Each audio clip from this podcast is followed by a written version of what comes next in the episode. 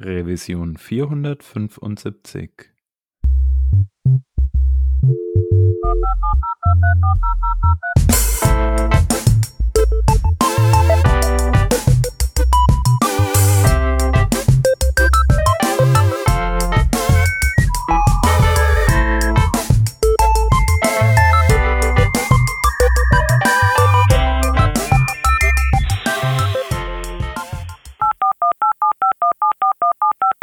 Diese Revision von Working Draft wird euch präsentiert von Hörerinnen und Hörern wie euch.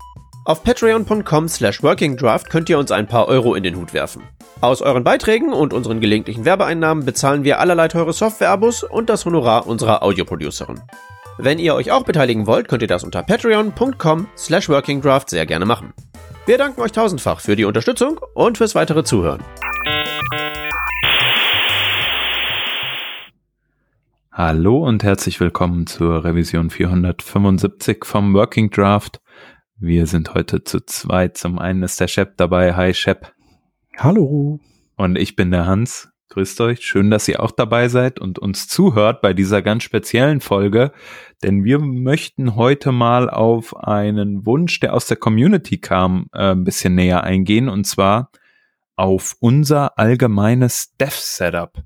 Ähm, also praktisch, wie entwickeln wir eigentlich, welche Software haben wir eigentlich am Start, welche Hardware nutzen wir und ja, generell, welche Tools und Tricks haben wir vielleicht auf Lager? Ähm, und da wollten der Shep und ich uns heute mal die Zeit nehmen und ein bisschen drüber schwätzen, weil wir doch auch ein bisschen unterschiedlich, glaube ich, da unterwegs sind, ähm, ja. was wir so an Hardware und äh, Software haben, weil du bist ja, ähm, um da mal den Einstieg zu schaffen, ein äh, Verfechter, seitdem ich dich kenne, von Windows. B genau. So ungefähr. Oh, oh, shit. Jetzt, das war's. Die Leute schalten das ab. Ja. Ähm, ja, was heißt Verfechter? Also äh, ich äh, sag gar nicht, dass Windows besser ist als irgendwas anderes, aber das ist, äh, das ist einfach das, was ich gewohnt bin und in dem ich mich einfach wohlfühle. Ja. Und wo ich äh, nie genug Schmerzen verspürt habe, um eben so einen Wechsel anzustoßen, der ja auch nicht, das ist ja nicht so, dass du sagst so, komm, ich nehme jetzt einen Mac, zack, mhm.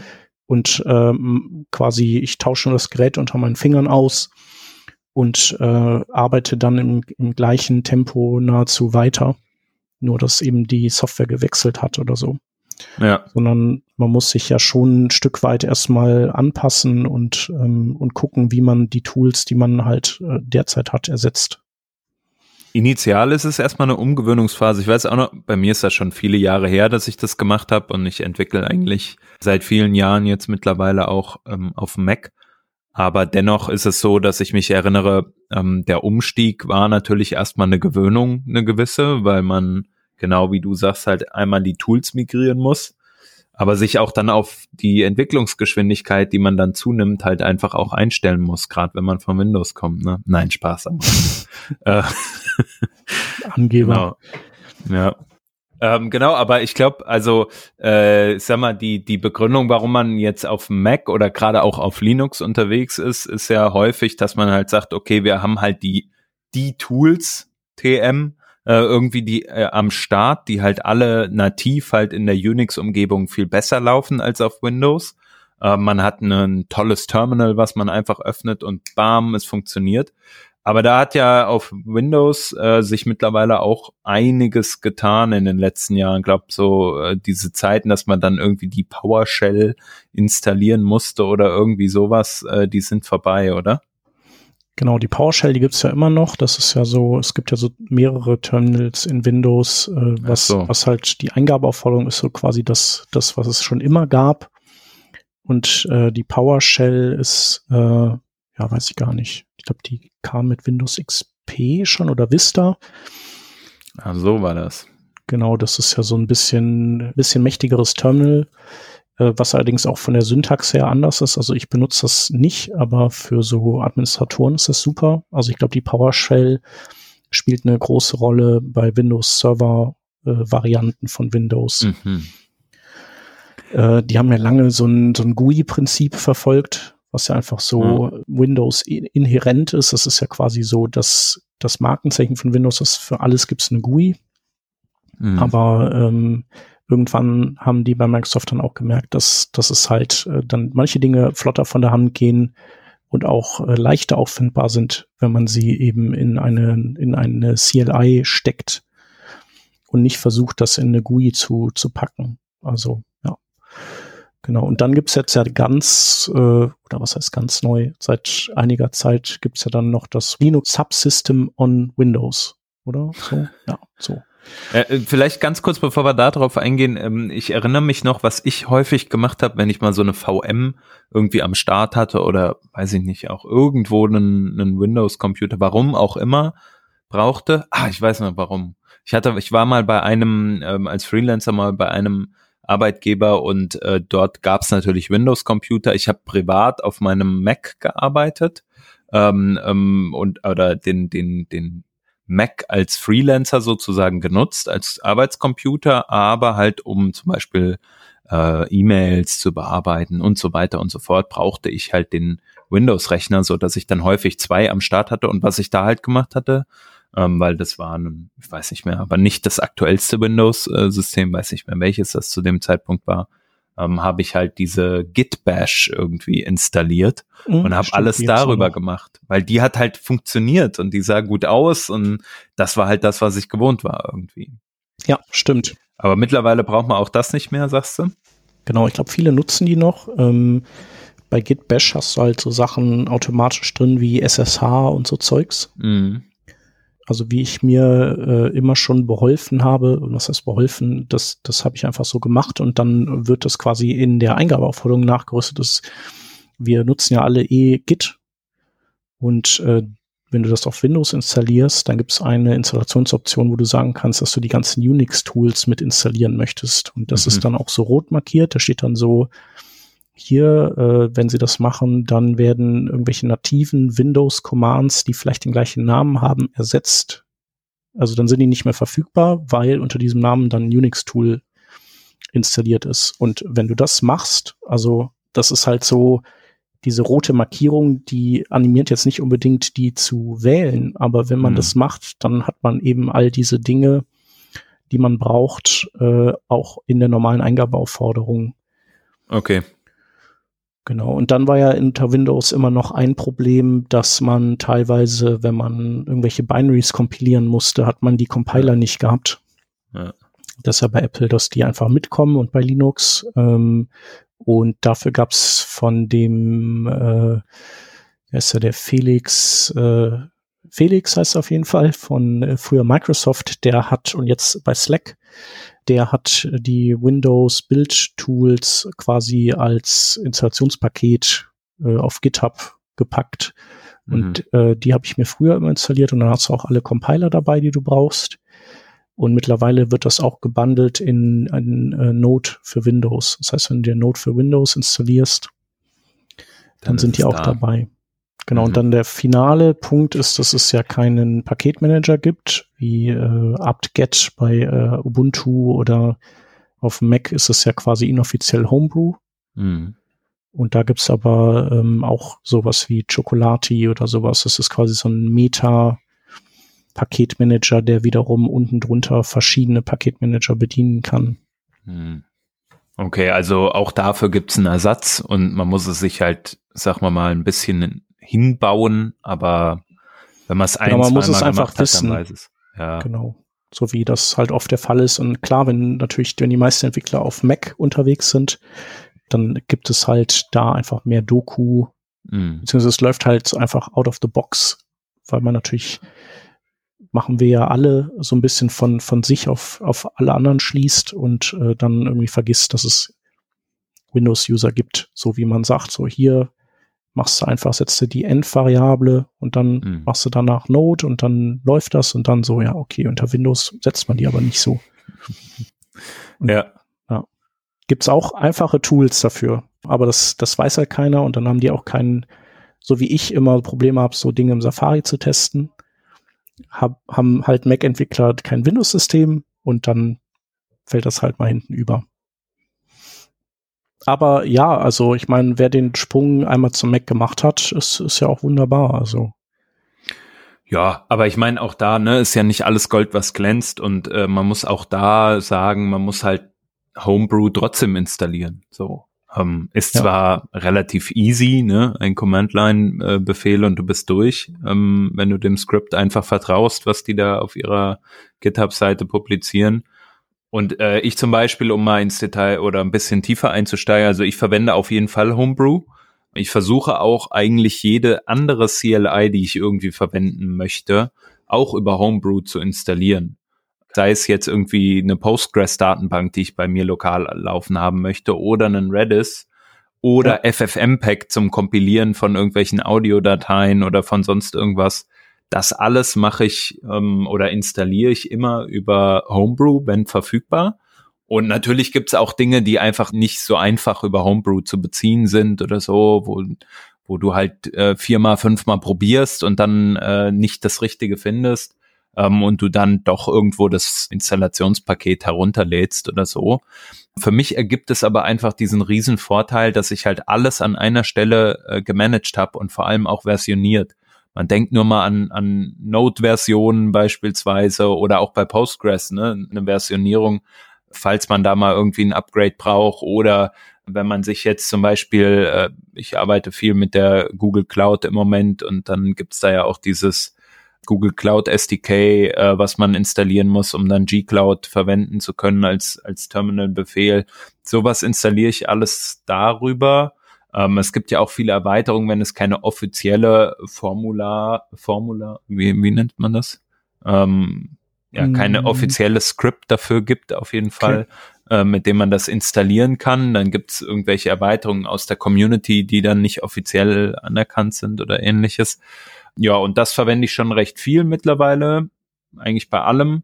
Äh, manche Sachen gibt's wie gesagt, nicht. Ähm, und dann muss man halt was anderes verwenden. Ich glaube, aber das ist halt so ein bisschen der Standard. Ich rate halt immer dazu, irgendwie, wenn Leute mich fragen, hey, äh, soll ich jetzt das damit installieren oder hier einfach dieses Binary runterladen oder was weiß ich, was man da alles Installationsdatei runterladen. Äh, ich finde, man hat halt einfach viel mehr Kontrolle darüber und wenn man das alles über das eine System managt, hat man halt alles an einer Stelle und du weißt, warum die Dinge nicht funktionieren und im Notfall deinstallierst du es und dann installierst du es halt neu und dann funktioniert's halt ähm, und wenn du dann aber irgendwie einen PHP noch aus einer anderen, also aus einem anderen Bereich irgendwie installierst, mit MAMP heruntergeladen oder was weiß ich, was man da macht heutzutage, dann habe ich halt immer das Gefühl, ich, das ist so ein bisschen out of control und ich weiß nicht so genau, woher kommt eigentlich gerade mhm. mein PHP, welches PHP verwende ich wenn ich jetzt mal eben von 7.1 auf 7.6 irgendwie wechseln muss, wahrscheinlich eher umgedreht, I don't know, dann ist es halt einfacher, wenn man das an einer zentralen Stelle, glaube ich, managt. Gibt es denn überhaupt Alternativen zu Homebrew? Also es gibt ja so ein, so ein Onboard-System, ich komme leider gerade nicht auf den Namen, aber irgendwas gibt es, was halt schon installiert ist als sozusagen eine Art Package Manager auf dem Mac, aber das habe ich irgendwie dreimal verwendet, um wahrscheinlich mhm. äh, sowas wie Xcode zu installieren. Also das heißt aber nicht irgendwie Casket oder sowas, oder? Das sagt mir jetzt nichts. Kann okay. aber sein. Also ich erinnere mich nur grob, dass es sowas gibt. Ja. Aber genau, es ist halt der de facto Standard. Ich habe mich jetzt aber auch nie da äh, weiter mit auseinandergesetzt. Bestimmt gibt's was Besseres, fancy, äh, neuer oder irgendwas, was weiß ich. Aber das ist mir, also Genau, mhm. bin ich nicht so drin, weil ich, für mich gilt immer so ein bisschen bei so, bei der Auswahl von diesen Tools, ne, das muss halt so ein bisschen, wie du das eben gesagt hast, das muss halt auch eine gewisse Marktdurchdringung haben. Weil ja. ich habe halt, du hast halt schon allein bei, bei Homebrew oder so, gerade vor zwei, drei, fünf Jahren vielleicht war es noch nicht so verbreitet, ja, oder noch nicht so viel äh, Dokumentation logischerweise im Internet. Und dann war es für mich immer auch wichtig, dass die Tools halt irgendwie funktionieren und dass du dann aber halt auch was findest, wenn du danach googelst und da lohnt sich halt nicht jede immer das kleinste, neueste, modernste Tool auszuprobieren, finde ich. Ja. Weshalb ich dann auch zum Beispiel nicht der Erste war und vielleicht schlagen wir da so ein bisschen den, den Blickpunkt auf etwas anderes, wo man den ganzen Tag eigentlich drin verbringt, nämlich die IDE, wo ich auch nicht der Erste war, der jetzt irgendwie ähm, direkt auf VS Code geswitcht ist. Mhm. Ähm, Im Nachhinein natürlich großer Fehler und hätte ich viel früher machen sollen, ist klar. Immer, hinterher ist man immer schlauer. aber genau, mittlerweile, ich entwickle eigentlich ähm, nur noch, also wenn ich denn äh, noch äh, dann entwickle, was im Moment tatsächlich nicht wenig ist, an der einen oder anderen Stelle zumindest. Ähm, und da verwende ich eigentlich immer VS Code, auch privat, alle Projekte, Virtual Studio Code, weil es einfach eine klasse IDE für mich ähm, sie funktioniert gut. Du hast viele, äh, viele Extensions, eine riesen Community dahinter. Microsoft macht meiner Meinung nach einen extrem geilen Job, also in der Integration von ihren eigenen äh, anderen Tools, TypeScript beispielsweise, ne, oder Dart, wenn man dann mal in Flutter unterwegs ist oder so, I don't know, bin ich jetzt nicht, ach so, nee, da warte mal, das ist ja Google. Das Google. Äh, Moment. Rolle rückwärts, aber ja. es funktioniert auch da geil. Ja. Aber äh, genau, das sind so, ich glaube, für mich die Hauptvorteile, die ich halt auch wieder bei Virtual Studio Code sehe. Ja, genau. Mhm. Ja, ich bin ja auch eher konservativ. Also ich, die Sachen müssen schon ein bisschen abgehangen sein und ja. äh, irgendwie, man muss schon den Eindruck haben, dass sie sich durchgesetzt haben, so langsam. Weiß ich nicht, ich vielleicht spiele ich mit Dingen rum, aber mit anderen Dingen. Also da mhm. habe ich keine Lust, irgendwie mich mit jedem neuen Tool zu beschäftigen, ähm, was dann vielleicht irgendwann auch nicht mehr relevant ist. Ja. Ich habe ja auch ewig äh, tatsächlich noch Dreamweaver benutzt, auch wenn das jetzt irgendwie total äh, kinderkackenmäßig klingt, aber Dreamweaver war schon auch eine, du konntest die ja, konntest Dreamweaver ja in so einen IDE-Modus versetzen. Okay. Also der What You See is What You Get-Modus war ja so die Einsteigerdroge. Ja. Aber es gab ja auch diesen IDE-Modus und der war eigentlich ziemlich gut. Das war schon ziemlich mächtig und das habe ich dann irgendwann aufgegeben für PHP Storm. Mhm. Und dabei bin ich auch geblieben. Das war dann wiederum vor VS Code. Und ich bin heute noch nicht auf VS Code. Hm.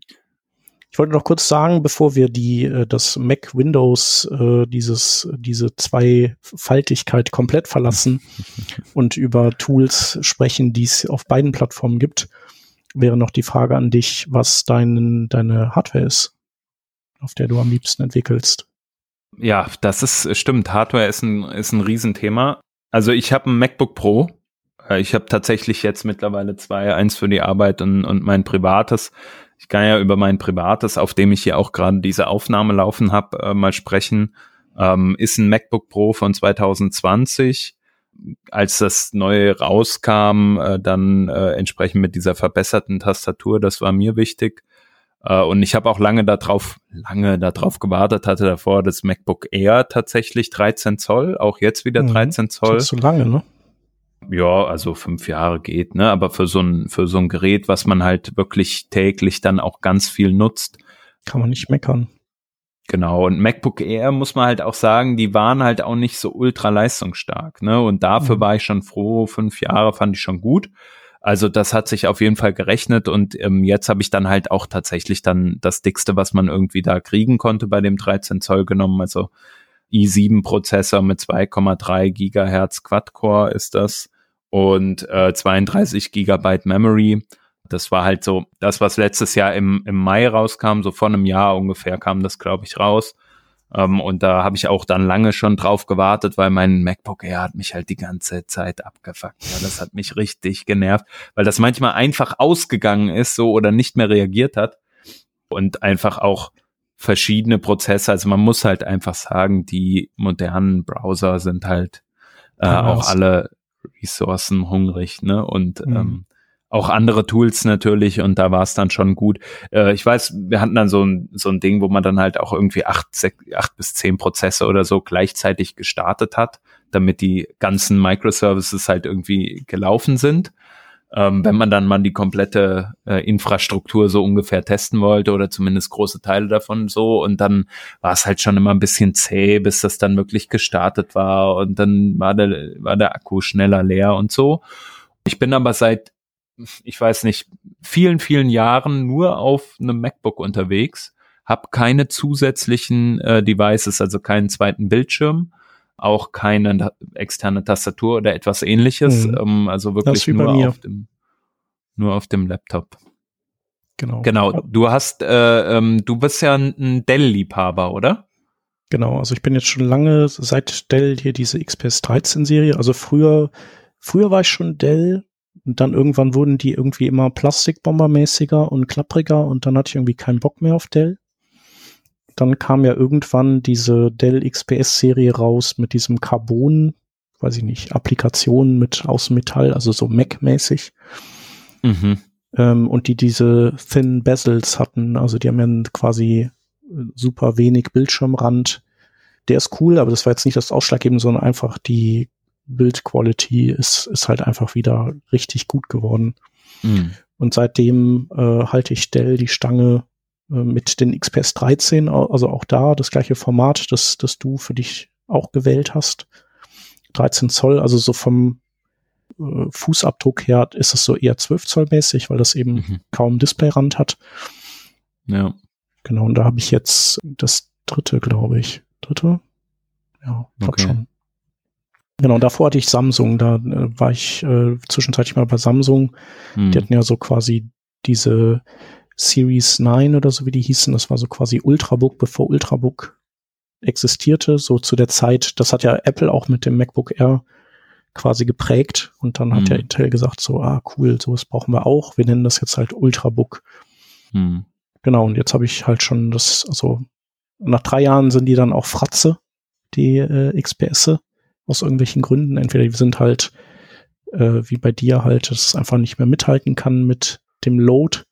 Ja. Oder bei dem, bei dem zweiten, das hatte dann auch einfach vom Auf- und Zuklappen, war das mechanisch äh, einfach durch und, und der Akku war auch nichts mehr. Und dann habe ich mir halt das dritte geholt. Und was äh, hast du da also an Ausstattung drin? Also ist da auch äh, so ein i7 drin oder noch mehr sogar? Nee, genau. Also so wie bei dir eigentlich. Ist, ist ja eigentlich die gleiche, gleiche Geräteklasse mit dem gleichen äh, thermalen Eckdaten. Das heißt also, da kannst du halt auch nicht mehr reinstecken, weil das einfach sonst verbrennt. Ähm, ich habe nur 16 Gigabyte RAM und nicht 32. Gut, reicht ja für den, also gerade wenn wir halt als Developer irgendwie unterwegs sind und man nicht so viel jetzt rendern muss oder sowas äh, oder oder halt irgendwelche Videos äh, wahrscheinlich zusammenstecken muss oder sowas, mhm. da stelle ich mir dann den Boost halt irgendwie noch mal äh, ich habe auch nicht so viele Docker-Container gleichzeitig und so. Also das ist stimmt, da bauen wir auch. Spielt sich alles äh, in Grenzen hier in, in kleineren Regionen und, ab. Und deine Tabs, die speicherst du alle schön in einer äh, Excel-Liste ab welche du ja, dann genau. am nächsten Tag wieder Buch. öffnen musst. Ja, auf jeden Fall. Was ich übrigens auch nicht habe, ist, äh, ich habe, ich entscheide mich bewusst immer nur für das Full HD Display. Hm. Und zwar aus dem Grund, weil das ist das, was du in, in matt bekommst. Mhm. Weil ich diese glänzende, den glänzenden Kackscheiß nicht mag, um das mal so diplomatisch auszudrücken. Äh, und zum anderen ist es halt auch mit der erhöhten Pixelzahl verbraucht das Ding auch mehr Akku. Das heißt also, wenn du wenn du das Full HD Ding nimmst, dann, dann läuft das, keine Ahnung, sagen wir mal, vielleicht so zwölf Stunden oder mhm. 13. Und wenn du das äh, Retina-Dings nimmst, dann liegst du halt direkt schon mal bei acht Stunden nur noch oder mhm. so. Das ist mir halt auch wichtig, dass ich mit dem Ding einfach mal, zum Beispiel im Schrebergarten, so mit mhm. Homeschooling und so, irgendwann sind die Kiddies, müssen die auch mal, müssen ja auch mal an, an die frische Luft. Dann gehe ich halt darüber, mache einen Hotspot auf und kann da arbeiten. Ja, da muss ich echt sagen, da war ich krass underwhelmed mit diesem neuen MacBook, äh, was ich mir dann gekauft hatte. Also noch das, was, was dann letztes Jahr äh, an, an den Start ging bei mir. Weil ich mir ausgerechnet hatte, hey, wenn da ja schon im, in den, äh, also überall stand halt, das Ding hält ewig lange. Mhm. Ähm, und das ist halt noch vor der M1-Generation, die, die halt jetzt dann ähm, wirklich mal den Schritt auch gemacht hat, glaube ich, mit dem Akku. Ähm, aber bei mir ist es halt noch so, dass ich vielleicht irgendwie 25 Prozent, vielleicht 30 Prozent mehr Akkulaufzeit habe als vorher unter Volllast, also unter Normallast, sagen wir mal. Für mich ist es Normallast, wenn halt irgendwie zehn Prozesse im Hintergrund äh, irgendwie offen sind. Wahrscheinlich für die meisten Entwicklerinnen und Entwickler unter den Hörern und Hörern so. Und ich finde, das ist halt schon echt wenig. Bei mir waren das dann irgendwie vier Stunden, fünf Stunden oder so, mhm. ähm, wenn ich draußen saß. Ähm, klar, immer voll beleuchtetes Display. Ne? Also ich erinnere mich noch, unser, ähm, unser ehemaliger Co-Host, der Anselm, der hat äh, irgendwie sein Display immer so wenig beleuchtet und ich habe immer gedacht, Junge, wie siehst du da überhaupt was? Kann ich absolut nicht. Bei mir ist das. Deswegen ist er auch raus aus der Webentwicklung jetzt. Er sieht ja nichts so, mehr. So, wahrscheinlich. Kann nur noch Dinge ähm, ertasten. ja. äh, ich ähm, bin auf jeden Fall halt immer komplett am Anschlag mit dem mit der äh, Beleuchtung Klar, und das frisst dann natürlich. Ja. ja. ja, diese Laufzeittests, die machen die, glaube ich, immer bei 200 äh, Candela, also quasi. Mhm. Und ich glaube, so die Displays, wenn du die hochfährst, also meins geht so auf 450, glaube ich, 500 irgendwie. Und deins mhm. wahrscheinlich noch mehr. Aber brauchst halt auch, wenn du draußen bist. Und wenn es dann noch spiegelt, brauchst du noch mehr Power, um die Spiegelung nochmal dann quasi zu übertünchen. Ja, ich saß draußen und dachte mir, oh Mann, mein Display ist ganz schön dreckig, weil das sieht ja dann auch immer so doof aus, ne? Und dann bin ich halt reingegangen, hab's gereinigt, rausgesetzt, gedacht, oh nein, jetzt spiegelt der Scheiß wieder. Mhm. Naja, äh, ging schon für eine, für eine Telefonkonferenz. Ja. ja. Und äh, du hast dich aber hier für nicht für ein MacBook Pro 16 Zoll entschieden, äh, genauso wenig wie ich für ein XPS 15 oder 17 gibt's ja auch, mhm. weil das ist einfach zu groß. Oder hast du von der Arbeit einen 16er dann? Also das wollten die mir tatsächlich erst zur Verfügung stellen, weil das das äh, Default Dev Setup ist ähm, oder Entwicklungssetup, obwohl ich da äh, schon nicht praktisch eingestellt wurde mit Entwicklerrolle, aber wie dem auch sei.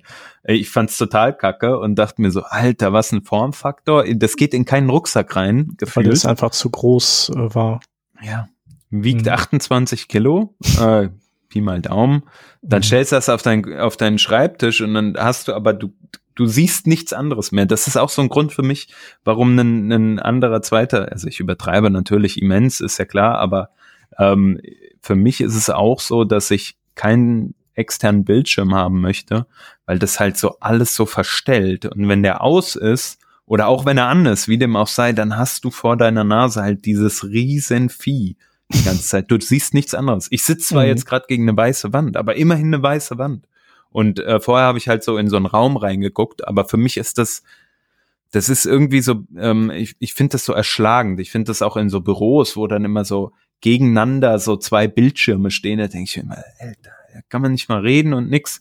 Äh, mhm. mein Kumpel Thomas, der auch hier im, im Development-Bereich ähm, sehr aktiv ist, der sagt, ich müsste unbedingt einen zweiten Bildschirm haben, allein wegen meiner Nackenpartie, ne? Weil okay. äh, es kann natürlich passieren, dadurch, dass du halt immer so runter guckst, ne? Gerade wenn du, oder du nimmst ja halt eine externe Tastatur und stellst den Laptop dann höher. Aber das sollte es eigentlich dann schon sein, weil du sonst immer so runter guckst und das ist halt schlecht für die Nackenwirbelmuskulatur. Äh, Aber wenn man mal äh, sie sehen würde, wie ich hier immer äh, hänge bei mir auf dem Schreibtischstuhl, ich versuche das mal dem Chef gerade zu verdeutlichen, ja. Ähm, deswegen war ich auch im Moment ähm, weiter weg vom Mikro, aber dann ist einem auch klar, warum das jetzt nicht mein einziges Problem ist. Also ich habe immer einen sehr runden Rücken. Ähm, ja. Was ja auch noch ein Thema ist, Hardware, nämlich was hat man eigentlich links und rechts? Ich wollte noch ganz kurz ergänzen, dass ich ja auch so jemand bin, der keinen Monitor hat und keine Tastatur und keine Maus. Und bei mir ist der Grund, dass ich das, dass ich es einfach hasse, wenn ich unterwegs bin und die Sachen nicht habe. Mhm. Und deswegen habe ich mich halt konditioniert, eben nicht mehr mit dem ganzen Scheiß oder nicht mehr das alles äh, zu brauchen, um mich wohl zu fühlen, indem ich es einfach weglasse. Ähm, und dann muss ich halt, dann heule ich halt nicht so rum, wenn ich mal on the road mit meinem 13 Zoller programmiere. Weil das halt wirklich so ist, wenn du dich an so einen Bildschirm gewöhnst, der 24 oder 27 oder 30 Zoll hat. Ja. Und dann, dann, dann kotzt du einfach nur noch, wenn du mit deinem Laptop alleine unterwegs bist. Und darauf habe ich halt keinen Bock. Ja. Ich glaube, es sind auch unterschiedliche Arten, wie man dann entwickelt. Ne? Also was ich bei mir ganz stark habe, geht dir vielleicht auch so, aber dieses Wechseln zwischen Fenstern. Also bei mir ist halt eine Hand, die linke Hand eigentlich immer auf Command Tab. Mhm. Ja. Ja. Weil, und bei dir wahrscheinlich Alt Tab äh, ist es, glaube ich, ne, genau. nur auf, auf ja. weil, weil man, weil wir halt ständig am Wechseln sind. Und das ist auch, also da, wir denken, also ich denke da auch nicht drüber nach. So, ja. Ich muss jetzt auf das andere Fenster. Andere Leute, klar, die gucken rüber, aber ich, die, in der gleichen Zeit, in der die Leute rüber gucken, habe ich auch mein Fenster gewechselt. Genau. Ja, das bremst mich auch Gefühlt. überhaupt gar nicht. Ja. Ja. Also wo ich halt höchstens mal irgendwas hab, ist so, äh, aber das geht ja Leuten mit Bildschirm genauso, dass du dann äh, bestimmte Layouts-Probleme, die auf großen Bildschirmen entstehen, Hm. nicht siehst, weil du halt immer auf deinem kleinen Bildschirm guckst.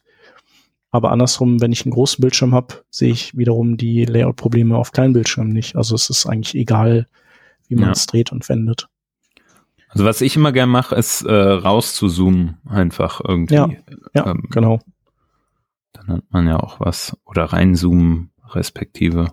Mhm. Ja, ähm, genau. Ansonsten, ich habe jetzt äh, mir noch so ein, so ein iPad vor einiger Zeit, ist auch schon ein halbes Jahr her oder so gekauft. Als dieses neue iPad Air rauskam, habe ich gedacht, ach komm, holst Ja. du dir mal, wenn du mal ein Video auf der Couch gucken möchtest. Und das kann man ja als so coolen Sidecar-Container reinhängen ähm, an, den, an den Laptop. Also Und quasi du als kannst den praktisch als Display. externen Bildschirm dann nutzen. Mhm.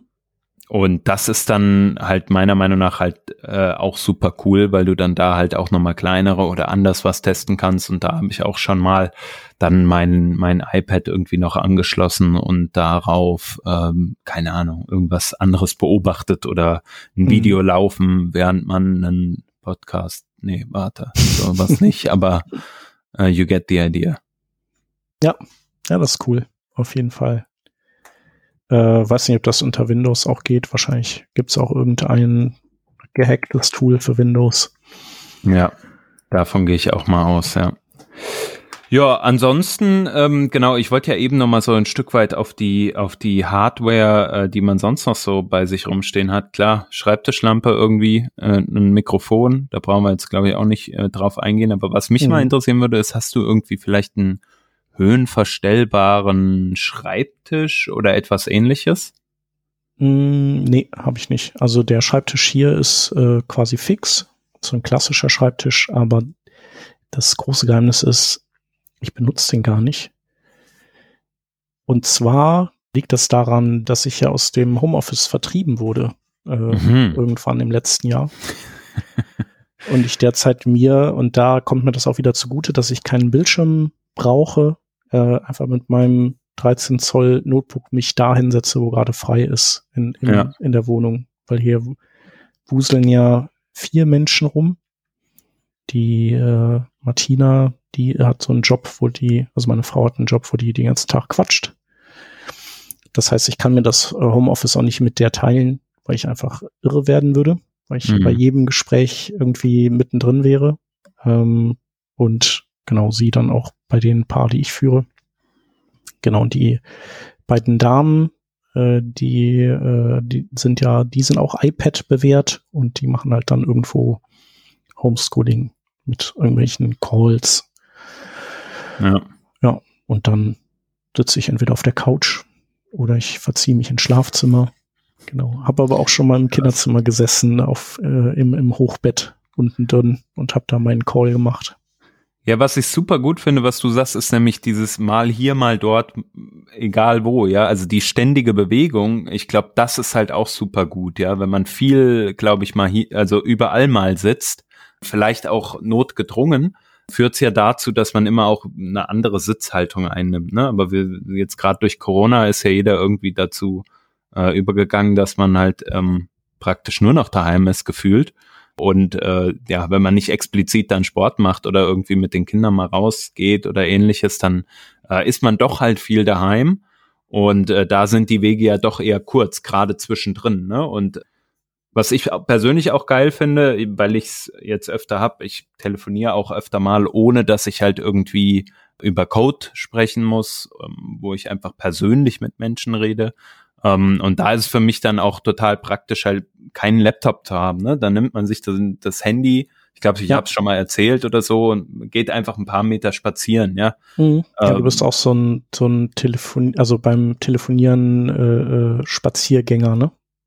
Gelegentlich, ja, mache ich schon mal, ähm, weil es halt einfach total praktisch ist. Also wenn ich halt, wenn schönes Wetter ist, ne, äh, eine halbe Stunde Call ähm, und du weißt, du wirst dann nicht über, also über Code sprechen, sondern es geht halt um irgendein anderes Thema, wo du auch nichts zum Schreiben oder sonst irgendwas brauchst, sondern dein Kopf praktisch völlig ausreichend ist, um, um das äh, zu leisten, was du da äh, tun sollst. Und so, so Calls habe ich halt tatsächlich mehrere eigentlich ähm, ähm, und da ist es für mich schon einfach dann auch zu sagen, ja komm, ich mach mal was anderes und lauf mal hier rum oder auch im Zimmer. Manchmal laufe ich im Zimmer rum, so diese, diese Standard und darauf spielt es vielleicht auch an. Ich weiß nicht, ob dir das auch so geht, aber manchmal, ja, ja. wenn man privat telefoniert, Total. Ne, ist man einfach am Runden drehen. Ja. Ja, man hat so quasi so ein, so wie so ein Laufpfad schon in der Wohnung, den man, du hast es mal erzählt, dass ihr habt ja so quasi so ein, so ein, genau. so ein großes so ein, ein Zimmer quasi, ein Riesenzimmer, wo quasi in der Mitte so ein Kubus ist, ne? Und dann ja. läufst du ja immer die, so drehst du die Runden rum. Exakt, so ähnlich ja. ist es bei uns eigentlich auch, nur dass ich, da laufe ich nicht lang, ich gehe immer so auf und ab, dann in dem Zimmer, das, in dem ich gerade bin, weil es gerade ja. frei ist. Ja, ja, das ist auch total gut, glaube ich, sich einfach zu bewegen. Aber was mir auch wichtig ist, äh, für mich persönlich, ist, ist ein ordentlicher Stuhl. Und irgendwann habe ich halt mal ähm, ein bisschen was in die Hand genommen. Die sind ja leider nicht ganz günstig, so mhm. Bürostühle, ne? Und habe ja. dann, glaube damals, das ist jetzt auch schon bestimmt, oh, du acht, acht Jahre oder so her, keine Ahnung. Und da hat das Ding auch so 800 Euro, glaube ich, gekostet. Mhm. Ist ja schon irgendwo krass, wie teuer die sind ja. ja, aber ich find's okay, wenn man halt jeden Tag darauf sitzt ne, und sich dann halt den Rücken nicht kaputt macht, weil ich habe das gemerkt. Ähm, ich habe auch manchmal einfach auf einem normalen äh, Stuhl gesessen oder der, einer, der halt nicht gepolstert ist. Zum Beispiel meine Freundin sitzt immer hier auf so einem Drahtstuhl, sage ich jetzt mal, ähm, ähm, mhm. den wir hier zu Hause haben. Und der mir schneidet der halt total vorne in die in die Beine, äh, also in die Oberschenkel ein irgendwie.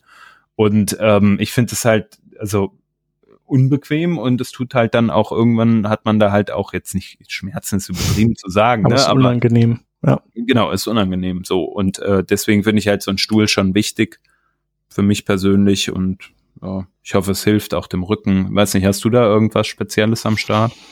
Nee, ich habe da jetzt nichts super Cooles. Also ich habe die zwar auch mal rausgesucht, aber das dann so, puh, ja, mal gucken. So 800 Euro, 1000 Euro, das ja. ist schon eine Nummer wart's mal ab. So, ja. guckst mal, wenn du ein bisschen, bisschen Geld über hast zum Verballern. Ach so. Genau, aber dann gibt's immer irgendwie wichtigere Sachen. Und dann, deswegen gibt's ja nicht den Stuhl. Aber wie gesagt, ich sitze ja eh, also selbst wenn ich den hätte, würde ich da ja. nicht drauf sitzen gerade. Ich dachte, du sagst jetzt, bis dein Rücken irgendwie schlapp macht oder so. ja. Das ist doch mal so ein Ding. Ist ja auch häufig so, ne? Lass ich mir den zusammenflicken, den Rücken. Ja, ja genau. Ähm, was wollte ich? Ach so, ähm, also ich finde das auf jeden Fall interessant. Viele machen es ja auch irgendwie, dass sie einen Stehtisch haben und dann irgendwie daran stehen. Würde mich auf jeden Fall mal interessieren, wie das bei unseren Zuhörerinnen und Zuhörern auch aussieht und ob ihr sagt so, ey, ihr seid doch, ihr seid doch nicht mehr äh, ganz bei Trost, dass ihr euch da an den Computer äh, mit 13 Zoll setzt. Ähm, ich brauche hier mal drei, drei Bildschirme, ansonsten kann ich gar nicht arbeiten. Ähm, da noch eine ganz provokante Meinung von meiner Seite, das ist Schwachsinn. Also, äh, wenn ich das mal so frei Schnauze sagen darf, aber das ist völlig übertrieben. Niemand braucht drei Bildschirme. Man möchte gerne drei Bildschirme, aber also ich habe es auch öfter mal erlebt früher in irgendwelchen Unternehmen. Uh, ich brauche jetzt aber hier noch den dritten Bildschirm, sonst weiß ich gar nicht, wie ich hier arbeiten soll. Ähm, das ist ein Luxus, den gönnen wir uns in unserer Branche, aber ich glaube, dass niemand einen dritten Bildschirm braucht, um seine Arbeit verrichten zu können. Außer man arbeitet vielleicht in einem Hoch, also an einer irgendwie so ähm, der Börse. Ja, wie heißt, also irgendwie sowas halt, ne, so, oder wo du halt, äh, keine Ahnung, bei uns jetzt im TV-Streaming, äh, nicht Streaming, ähm, ähm, in den, in den Playouts, ja, wo halt die Live-Sendungen rausgehen. Okay, keine mhm. Frage, da braucht man das vielleicht mal. Oder wenn man halt irgendwie irgendein Rechenzentrum monitort oder I don't know what, ja, aber als Entwicklerin oder Entwickler von HTML, CSS und JavaScript-Applikation, eh, da möchte ich doch gerne noch mal meine Zweifel anmelden an der Stelle. Ja, wobei da, was da bei so einem externen Monitor cool ist, ähm, ist, wenn man den so hochkant rotieren kann. Das haben bestimmt auch viele. Weil gerade wenn man so, man hat ja dann seinen Style-Linter gegebenenfalls, oder wenn man natürlich cool ist, dann äh, hat man hier, wie heißt das Ding da, äh, das quasi alles ah, stylt automatisch. Wie heißt das denn hier, die äh, Dingen da? Prettier. Prettier, genau.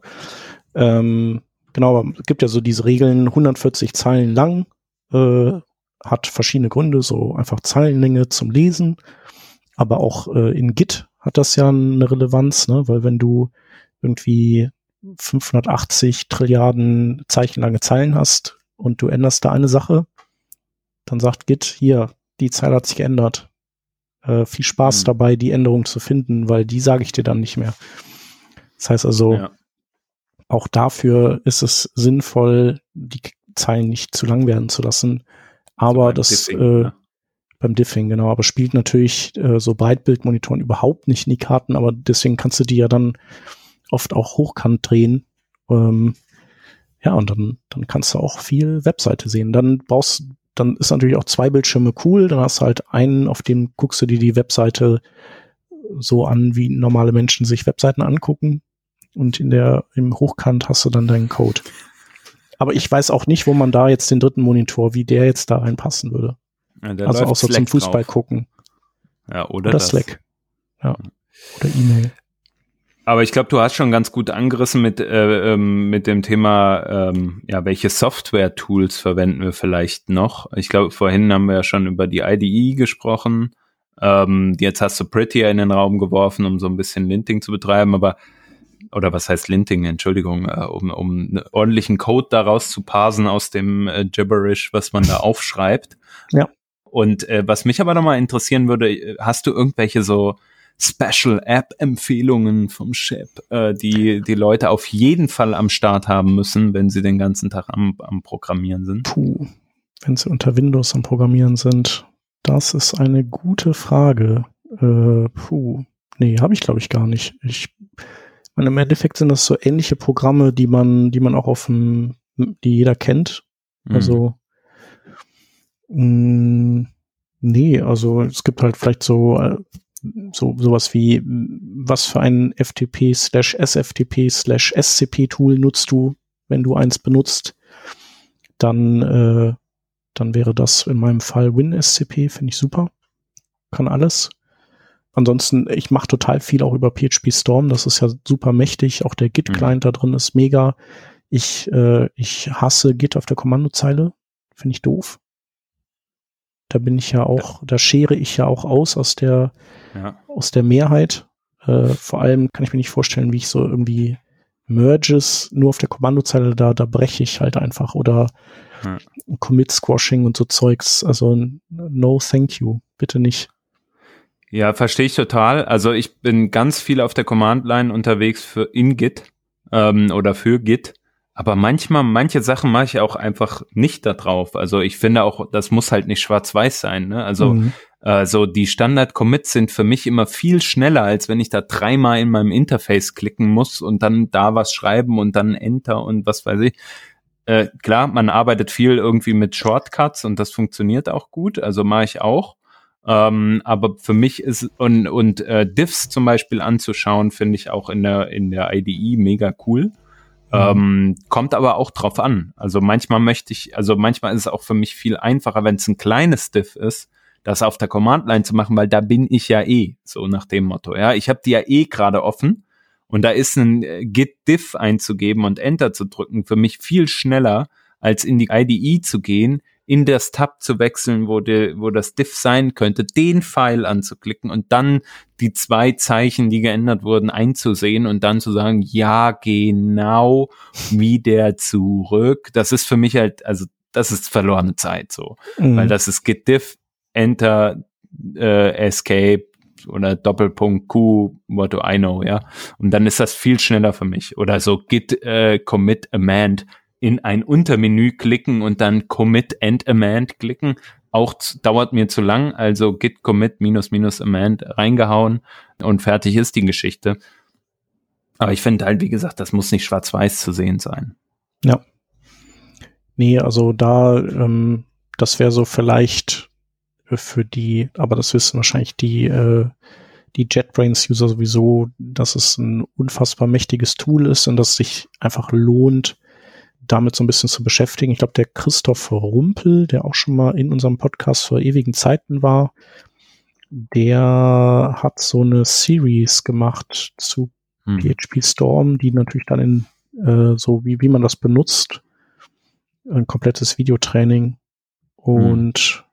Ja, genau, PHP Storm Tipps with Christoph Rumpel. Die können wir mal verlinken aus letzten Jahr. Ja.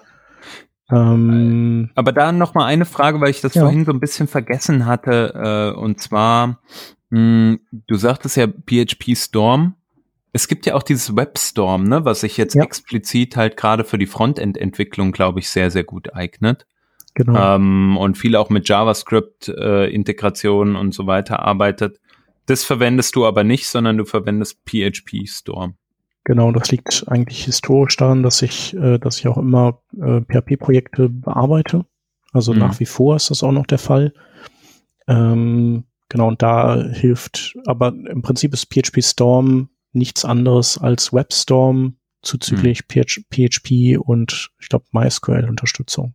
Mhm. Aber im Kern ist es, ist es wie WebStorm. Und dementsprechend ja. gilt eigentlich fast alles auch für, für WebStorm in gleicher Form. Okay.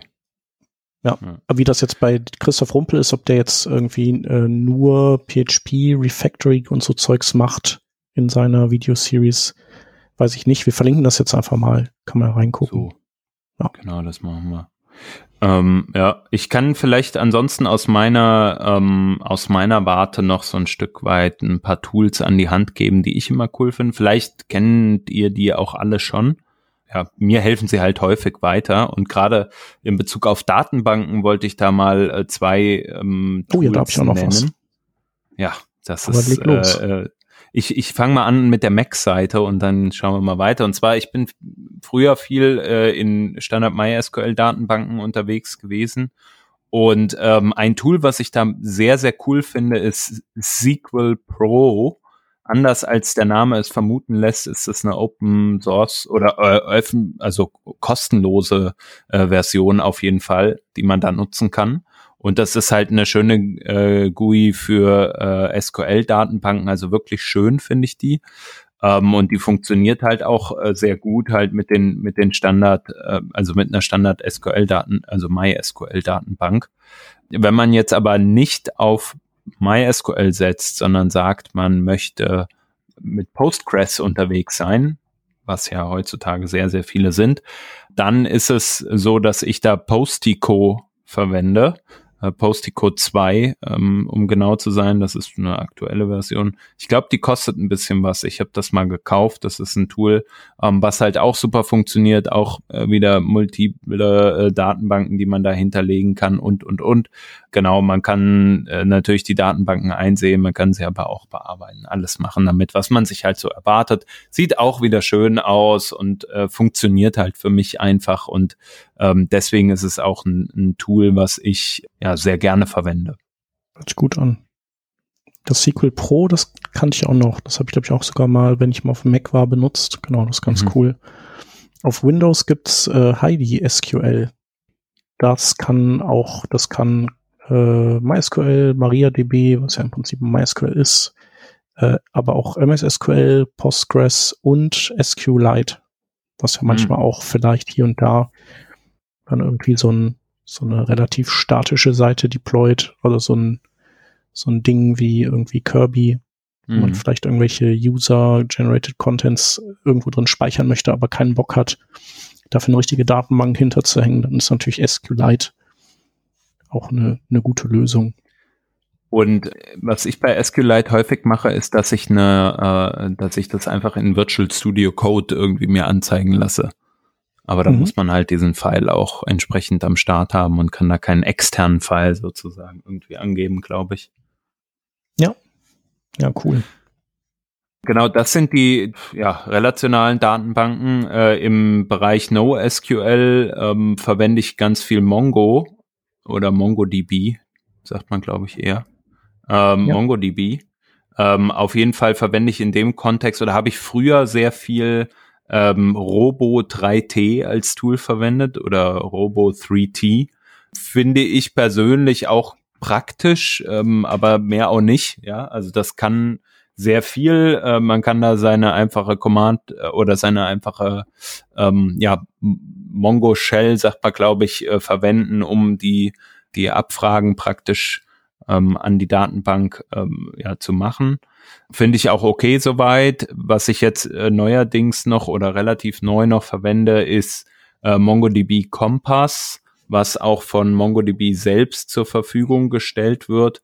Äh, Finde ich auch super. Vor allem hat man da noch ein bisschen mehr Einblick in die ähm, ja in, in das eigentliche Setup von dem von der MongoDB-Instanz, die man äh, betreibt. Und ähm, ich finde auch teilweise ist es ein bisschen benutzerfreundlicher, ähm, je nachdem, was man halt gerade tun möchte. Für manche Sachen ist es das, für manche nicht. Aber wer zum Beispiel MongoDB Atlas verwendet, ähm, also diese, die, die, die praktisch die Cloud-Lösung von MongoDB, da ist es also die Oberflächen sind sehr ähnlich teilweise oder von der Logik her und deswegen finde ich das Tool auch ziemlich cool. Was für ein Tool nutzt du denn, um äh, REST-Services vielleicht zu, zu gegen zu testen? Also REST-Services? Ja. Oder arbeitest du gar nicht mit REST-Services mehr? Oder weiß ich nicht, GraphQL kannst du ja theoretisch damit auch machen. Doch, also ähm, wir haben, also wir haben schon eine, ähm, eine REST-Implementierung ja, sozusagen innerhalb unserer Services häufig oder eigentlich überall. Und um die zu testen, also wir verwenden eigentlich ein selbstgeschriebenes Skript, um die alle zu starten ähm, mhm. oder oder das zu starten, was man halt braucht. Das basiert auf einem, ist ein Node-Script und da ist halt irgendwie concurrently am Start als äh, Node CLI, was dann einfach parallel dir so ein paar Prozesse spawnt. Und um jetzt zum Beispiel dann, also zu dokumentieren, was wir da machen, verwenden wir Swagger äh, und ähm, um halt zum Beispiel so Tests gegen, also Integrationstests auf API-Level zum Beispiel zu verwenden äh, oder zu, zu, zu machen, da verwenden wir halt einfach irgendwelche eine Test-Suite in, in Jest. Ähm, aber jetzt so ein eigenes Programm. Ja, ich meine jetzt, äh, sagen wir mal, du hast äh, sowas wie äh, vielleicht eine unvollständige Doku oder sowas. Äh, hier ist eine REST-Stelle, da kannst du die Daten abrufen und denkst dir so, hm, jetzt haben die irgendwie so nicht sich wirklich groß und breit darüber ausgelassen, was kommt denn da für eine Datenstruktur raus oder was für Header also. kommen da vielleicht raus. Ich will mir das mal angucken. Hast du da irgendein Tool? Also ich meine, so Postman war ja lange Zeit mal das Tool, das zu tun. Ähm, benutzt du das auch?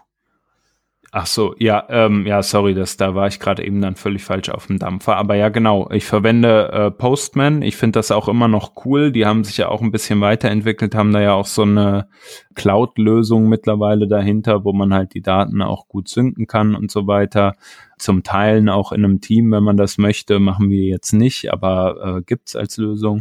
Genau, und ich bin mit Postman sehr zufrieden, weil es einfach funktioniert.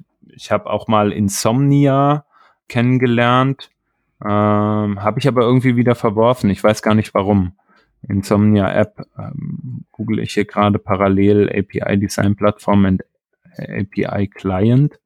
Ähm, genau, und dieser API Client, der, der war halt auch immer sehr schön anzusehen. Ich glaube, man kann da ja auch so Tests integrieren und solche Geschichten machen und basierend auf den Requests, die man dann hat, auch ähm, ähm, ja irgendwelche Test-Suites abfeuern oder so. Aber sowas ähm, habe ich noch oder so. Damit mhm. habe ich jetzt keine Erfahrung. Wie machst du's? Also ich habe früher auch Postman benutzt. Das war ja. auch in Ordnung, war gut. Ähm, und seit einiger Zeit nutze ich den, das eingebaut auch wieder da in äh, PHP Storm slash mhm. WebStorm eingebaut. Hast halt so ein REST-Testing-Tool, äh, das jetzt nochmal mhm. ein bisschen modifiziert haben. Ja. Äh, da war ich erstmal der Meinung, dass es irgendwie döver geworden ist. Mhm. Ähm, aber ich glaube, das ist dann wieder so das typische so, äh, oh, warum ist das jetzt anders? Ich will jetzt das ja. testen, jetzt muss ich erstmal checken, wie das geht und nervt. Ja. Aber es ist auch okay. Also jetzt ist es, ja, genau, passt. Damit, finde ich, kann man das auch echt äh, relativ gut, gut machen, ja. ja. Ja, ich finde, also ich finde es auch super wichtig, sowas irgendwie am Start zu haben, weil man will logischerweise ja nicht alles über Curl abfeuern und gerade wenn, also ich weiß noch, früher habe ich halt alles immer über den Browser versucht zu lösen. Ne? Mhm. Und dann hatte ich halt irgendwie den Request in meinem Browser und habe halt da gesagt, okay, baue ich mir halt hier irgendeine Chrome-Extension rein, die halt, bei der ich auch Header setzen kann, ja. Und dann habe ich ja. da meine Authorization mitgesetzt oder was weiß ich. Mhm. Ähm, genau, aber ich glaube, früher oder später verwendet man dann doch irgendwie genau. halt ein, ein anderes Tool dafür. Kann man natürlich auch immer noch, also jetzt gerade so mit äh, Fetch geht das ja Mhm. relativ gut, dass man sich das äh, in der Kommandozeile zusammenschnitzt. Müssen dafür nicht dann auch die Course-Header richtig gesetzt werden von einem Service? Oder geht Mm, ja, das müssen. lokal? Ja. genau. Außer du startest Chrome ohne Sicherheitsfeatures, was ja auch geht. Das mache ich Gut. übrigens, da habe ich äh, den, den Chrome Canary, den kannst du ja quasi separat, also nebenher Mhm. installieren. Äh, der ist ja grundsätzlich interessant, um einfach mal neue Dinge auszutesten. Äh, sowas wie, keine Ahnung, wenn du jetzt sagst, ich will Container Queries schon mal ausprobieren Hm. oder äh, CSS Scrolling Animations oder sowas, so den ganz heißen neuesten Shit, zumindest jetzt zum Zeitpunkt der Aufnahme, Hm. dann wirst du im, im Canary ja immer fündig und da kannst du dir dann, den kannst du dir dann eben auch so konfigurieren per Flex, dass, dass du so Security-Sachen abschaltest und dann spielt Cores keine Rolle. Security sollte auch gar nicht so eine, so eine wichtige Rolle Nee, Security spielen, ist echt in für, für. Lullis. Ja. Genau. Nee, aber deswegen definierst du dir auch ein separates Profil, damit dein eigentliches Profil da nicht in Mitleidenschaft gezogen wird.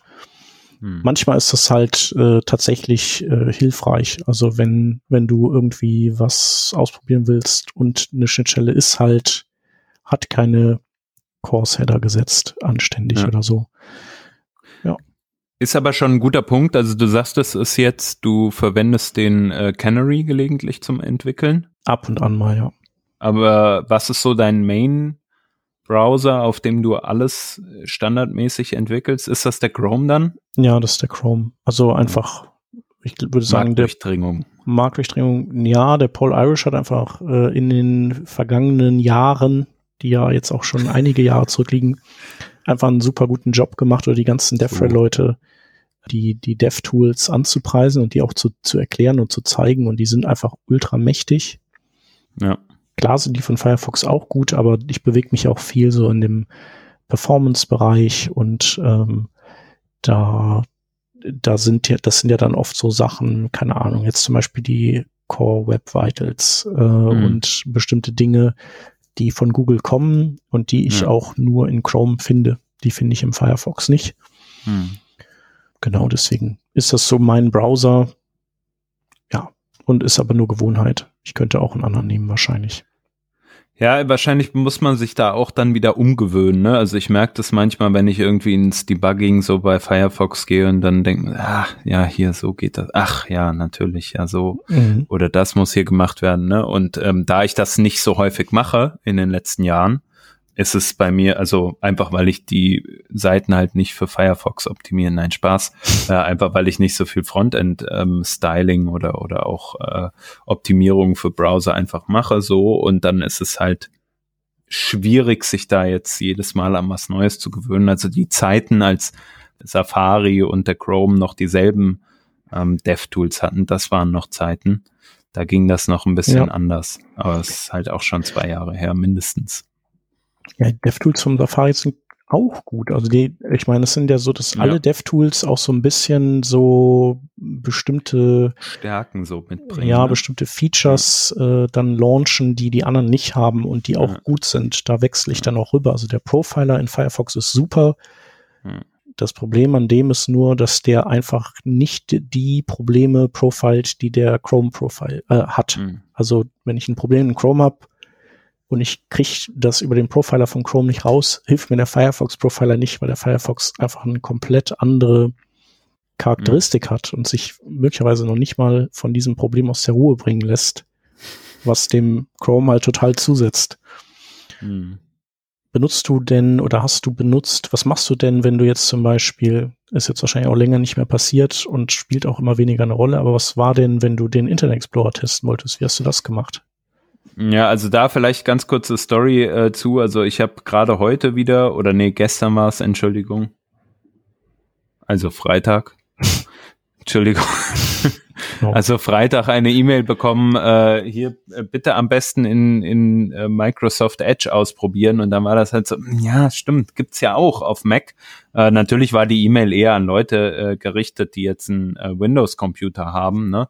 Ja. Ähm, genau, aber bei, also es war für mich tatsächlich häufig ganz früher so, dass ich ähm, sehr viel über die VMs dann auch versucht habe zu regeln, als die VMs noch irgendwie for free waren. Gab es auch so ein Command-Line-Tool, gibt's vielleicht auch heute noch, I don't know. Äh, IEVMs mhm. hieß das einfach. Und ja. dann hast du halt Enter gedrückt und dann hat der dir halt alles installiert, was du brauchtest mit äh, irgendwie VMware oder Vagrant oder äh, I don't know, was das genau war. Man merkt, ich bin schon länger nicht mehr drin. Ähm, genau, und dann war es äh, für mich tatsächlich so, dass ich danach auch die freie Version von äh, Browser Stack viel verwendet habe. Und ähm, die wurde aber dann irgendwann abgeschafft, glaube ich. Und dann musste ich mich mit dem Thema auch nicht mehr beschäftigen. Ja, super. Oder ich hatte einen Windows in greifbarer Nähe. Ähm, das war halt für mich halt auch immer so eine Sache, dass man halt eher gesagt hat, ja komm, so, das, es kam dann zum Glück nicht mehr so häufig vor, ne? Also dadurch, dass es halt einfach früher, ja, also irgendwann war der Internet Explorer halt nicht mehr so relevant und im Moment ist er in meiner täglichen Arbeit halt gar nicht relevant, aber auch grundsätzlich wird ja nicht mehr so viel optimiert dann auch für, ja. für die alten IEs. Ja. Ähm, umgedrehte Frage ist natürlich für dich ähm, äh, dann, wie du es vorhin schon angeteased hast, nämlich das Thema Safari, ne, wo natürlich genau. beim Safari die älteste Windows-Version ja auch schon etwas zurückliegt. Genau, die ist, glaube ich, aus 2014 oder so. Das ist hier der, der 5.1 war der letzte. Hm. Ja, da ist auch äh, tatsächlich Browser Stack so dass äh, das Mittel der Wahl. Da habe ich äh, so ein so ein Freelancer-Account, glaube ich.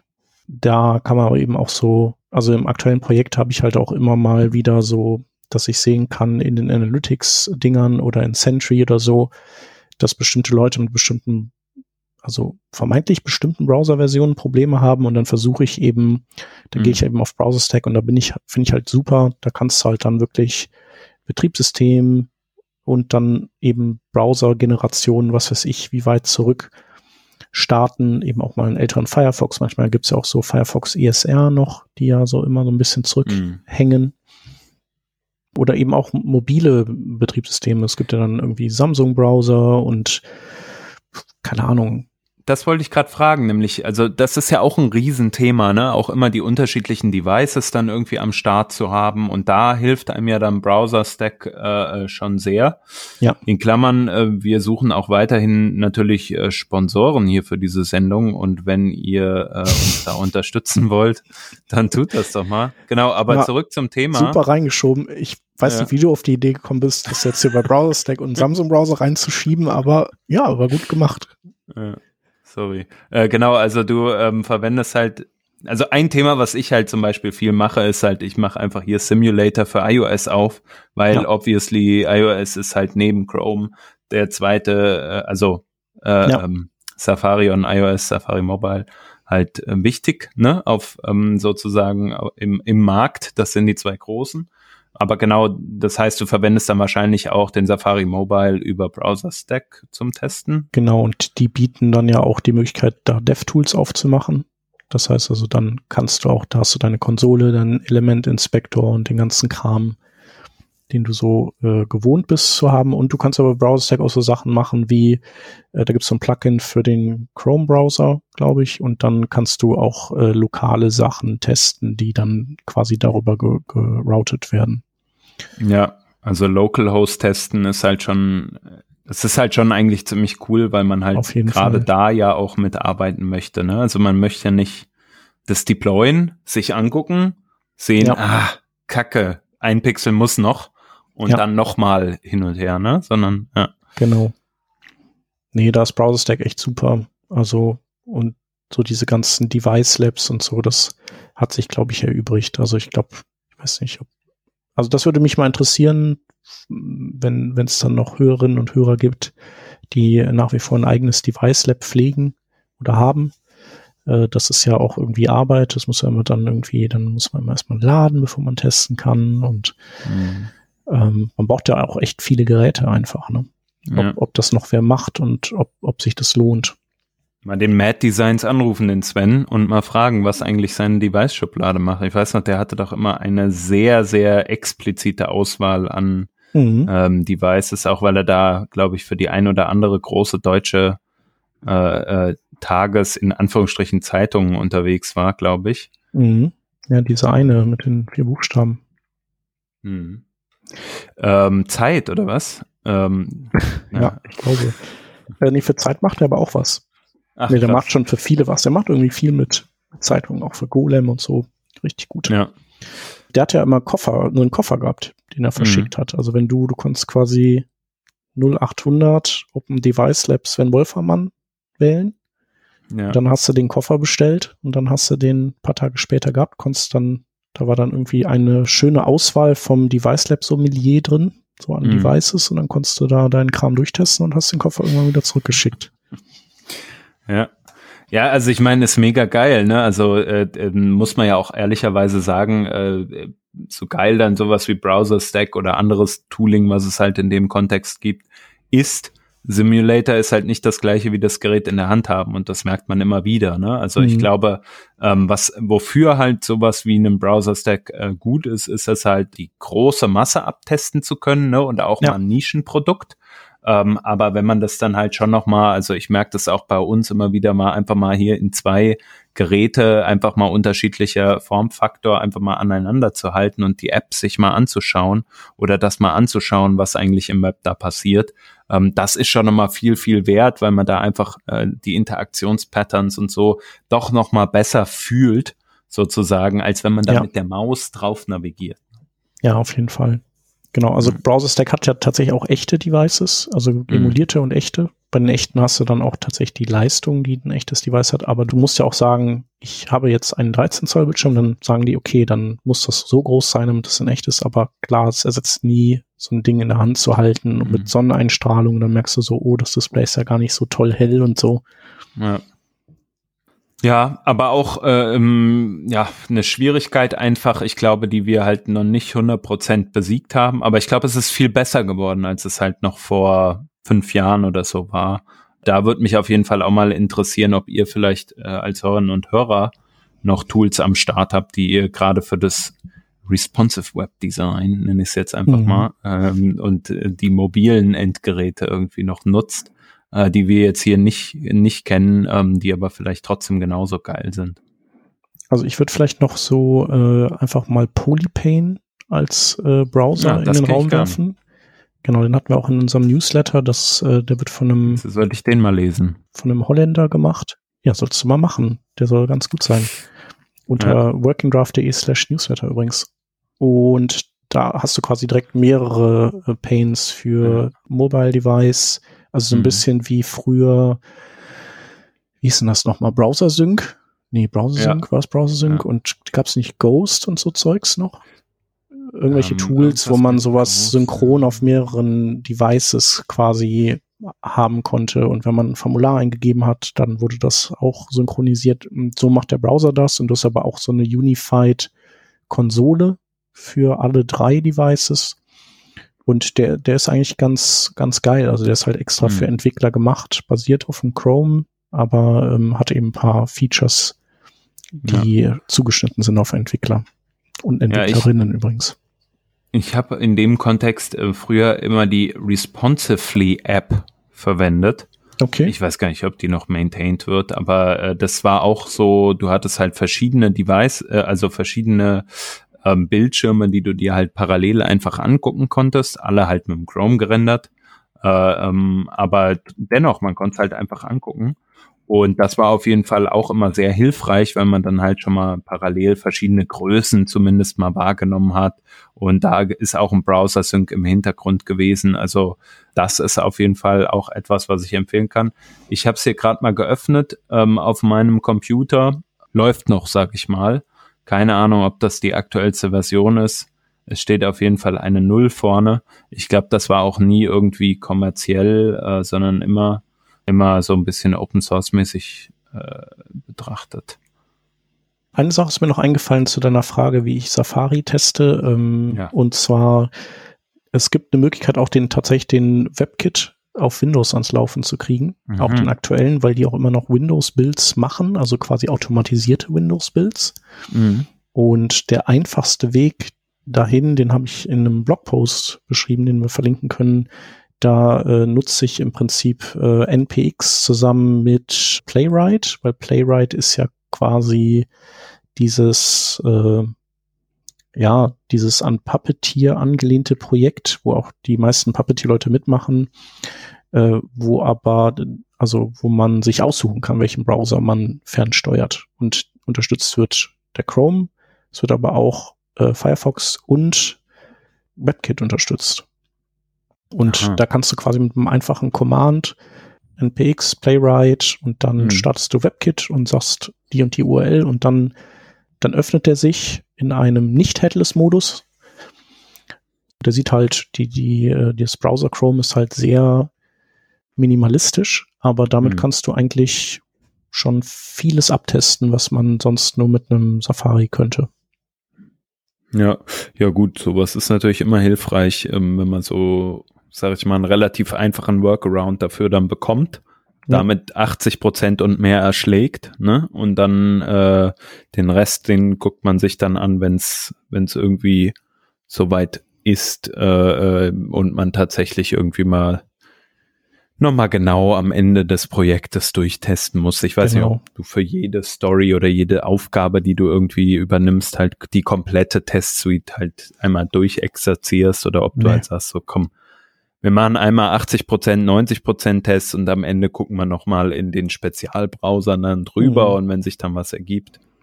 Mh, hm, ich mache das eigentlich halt immer so, dass es gibt ja so Dinge, die man baut, mhm. wo man schon, wo man so das Gefühl hat, die sind trivial, die gehen überall. Mhm. Also wenn man so ein bisschen so weiß, was so die Browser unterstützen, dann gibt es so ein paar Sachen, wo man sich so denkt, hm, also da sollte ich auf jeden Fall dann noch mal meine Inspektionsrunden in den anderen Browsern drehen, weil das ist so ein Themenfeld, das kann auch schon mal irgendwie kaputt gehen in anderen Browsern. Mhm. Ja, und irgendwann hat man es halt dann auch raus, ne, wenn man ein paar Jahre dabei ist und einfach Genau, manchmal liegt man, man auch daneben. Dann, äh, dann gibt's halt mal einen User Report und dann denkt man so, ah, guck an, das, da, da lerne ich gerade wieder dazu. Ja. ja. Ich habe noch zwei Fragen hier auf meiner Liste an dich. Und zwar das eine ist, äh, so mit äh, Node-Versionen rumjonglieren, machst du wahrscheinlich auch mit NVM, oder? Genau, NVM, beziehungsweise mittlerweile, glaube ich, also ich muss tatsächlich sagen, ich habe lange nicht mehr die Node-Version gewechselt, weil wir alles sehr, sehr standardmäßig unterwegs sind und ich bin ja ähm, meiste Zeit in einem Projekt. Ähm, aber man kann das halt auch mit Homebrew relativ einfach machen. Man muss es halt nur einmal richtig aufsetzen. Ich meine, ich habe da immer so ein bisschen Pain. Vielleicht ist es nicht 100% mhm. optimal aufgesetzt, aber es geht auf jeden Fall.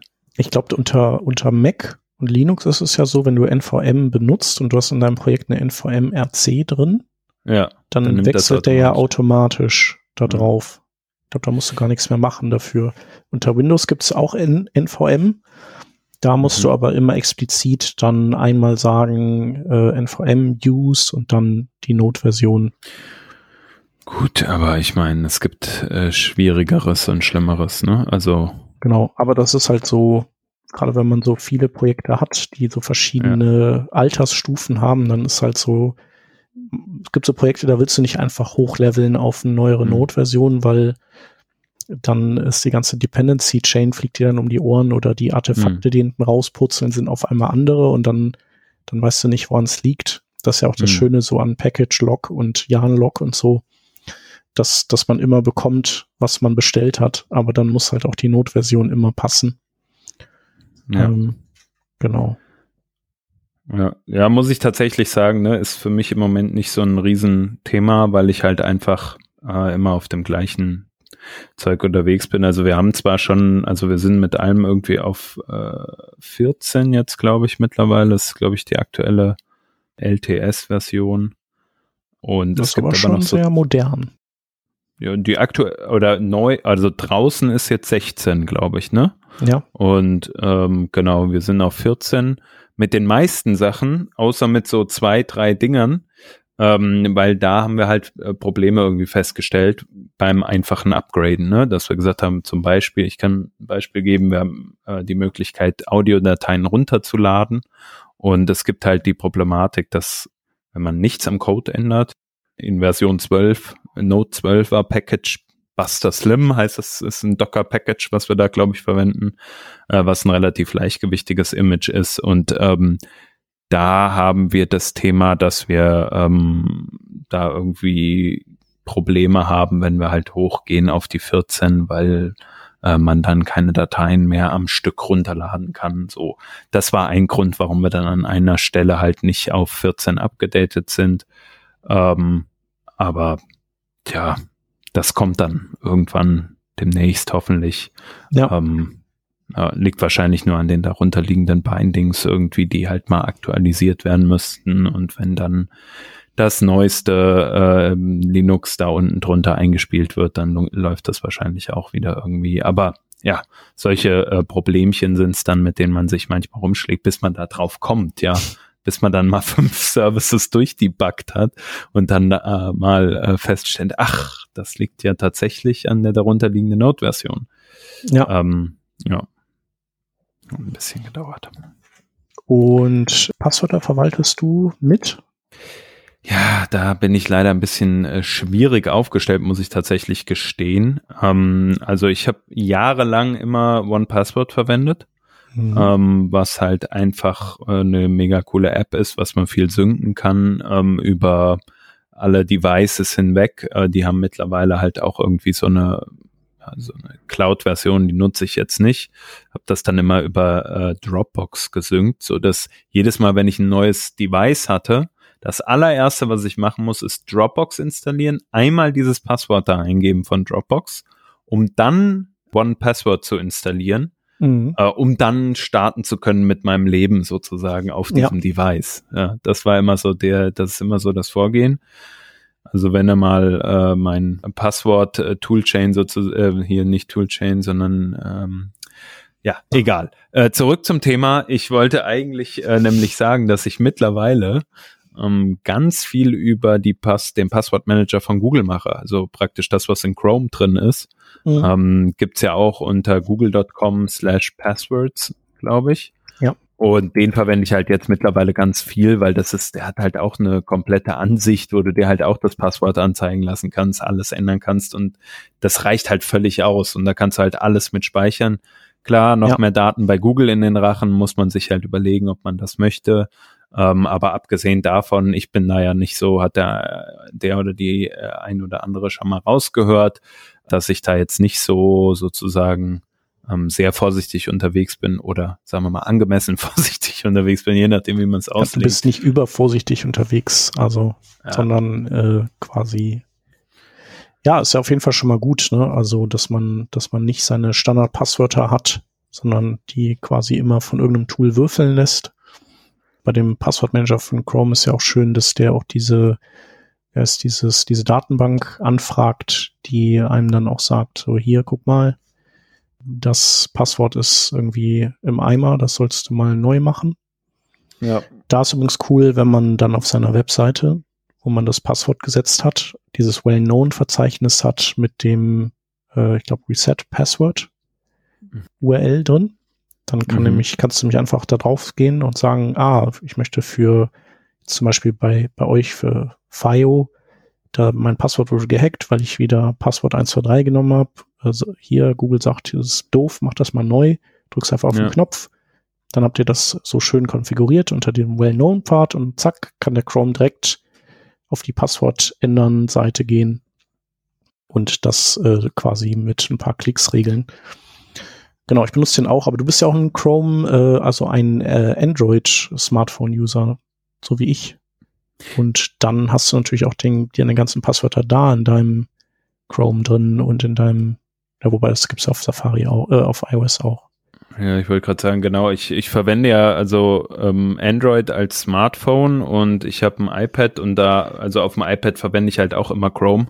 Mhm. Kann man jetzt halten von was man möchte, aber ähm, ich finde, also auch da funktioniert halt die Integration sehr gut.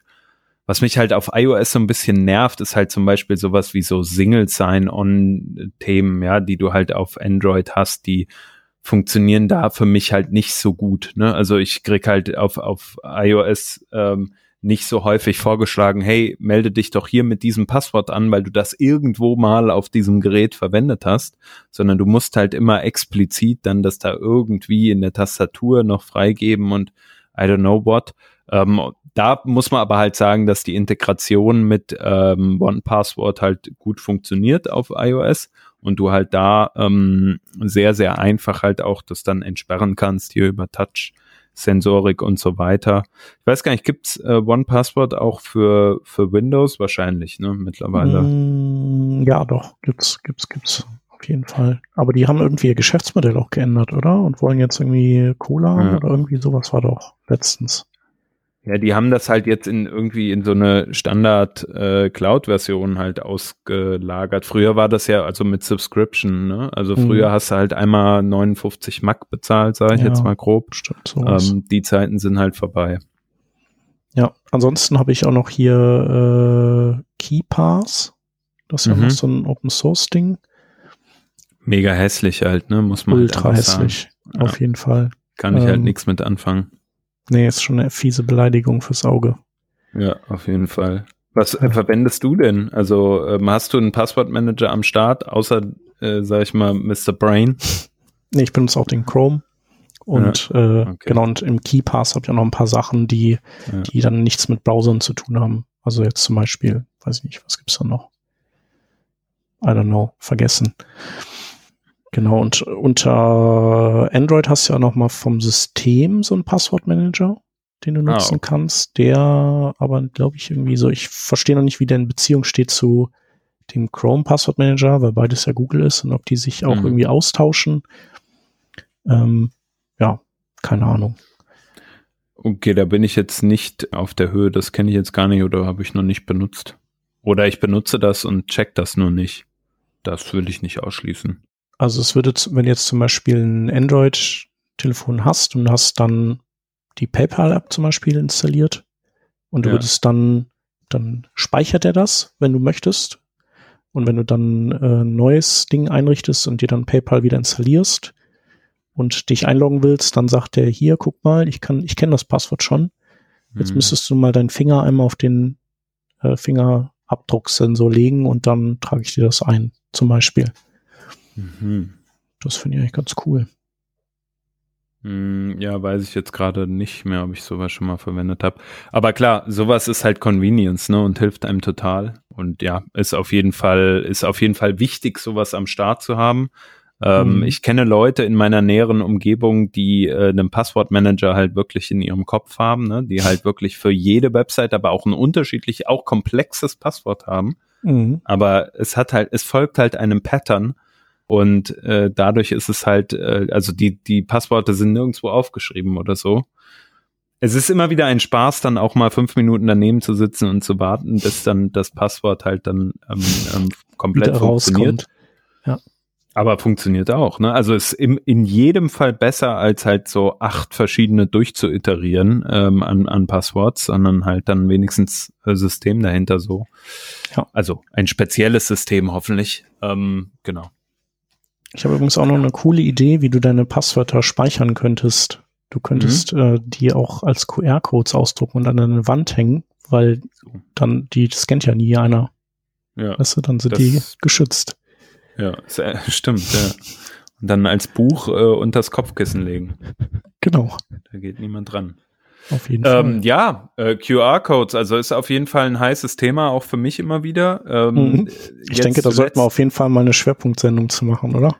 Auf jeden Fall. Aber man muss es halt auch einfach sagen, es gibt halt auch gute Anwendungsszenarien, finde ich dafür. Jetzt mal ernsthaft wieder gesprochen. Ne? Also jetzt, äh, ich war hier beim Bürgertest äh, für mit Corona, Corona-Bürger, was weiß ich, wie das gerade heißt.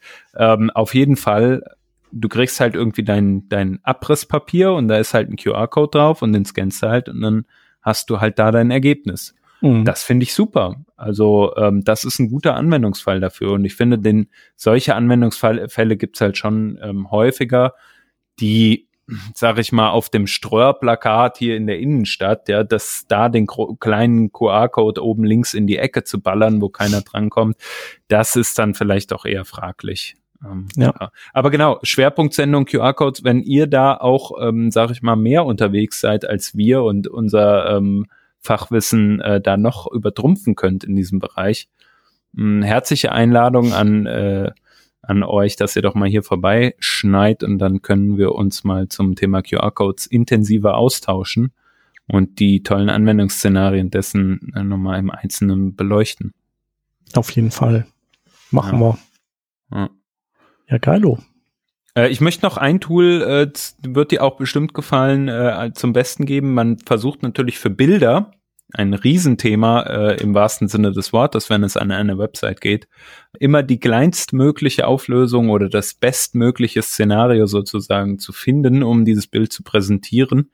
Und ein kleiner Helfer, der mir da auch immer wieder seit Jahren ein treuer Wegbegleiter ist, das ist Image Optim eine kleine GUI, in die man einfach schön äh, die Bilder rein drag and droppen kann und wo auch auf jeden Fall viele äh, Tools wie zum Beispiel SVGO zur Optimierung von SVG-Bilddateien oder auch JPEG-Tran oder äh, PNG Quad und so weiter und so fort. Ich weiß gar nicht, wie diese ganzen Tools einfach heißen. Äh, ich habe wahrscheinlich die Hälfte der Namen jetzt gerade falsch gesagt, aber ich hoffe, dass jeder äh, weiß, worum es geht und ich finde es halt mega cool, weil dieses Tool, da wirft man halt einfach die Bilder rein und ähm, sie kommen am Ende lossless komprimiert, ähm, außer man stellt das anders ein, äh, hinten wieder raus. Ja? Also beispielsweise aus einem JPEG lässt sich auch ein Progressive JPEG machen, muss man halt dann einmal einstellen. Ne? Man kann auch eine Qualitätsstufe darunter regeln und so weiter und so fort.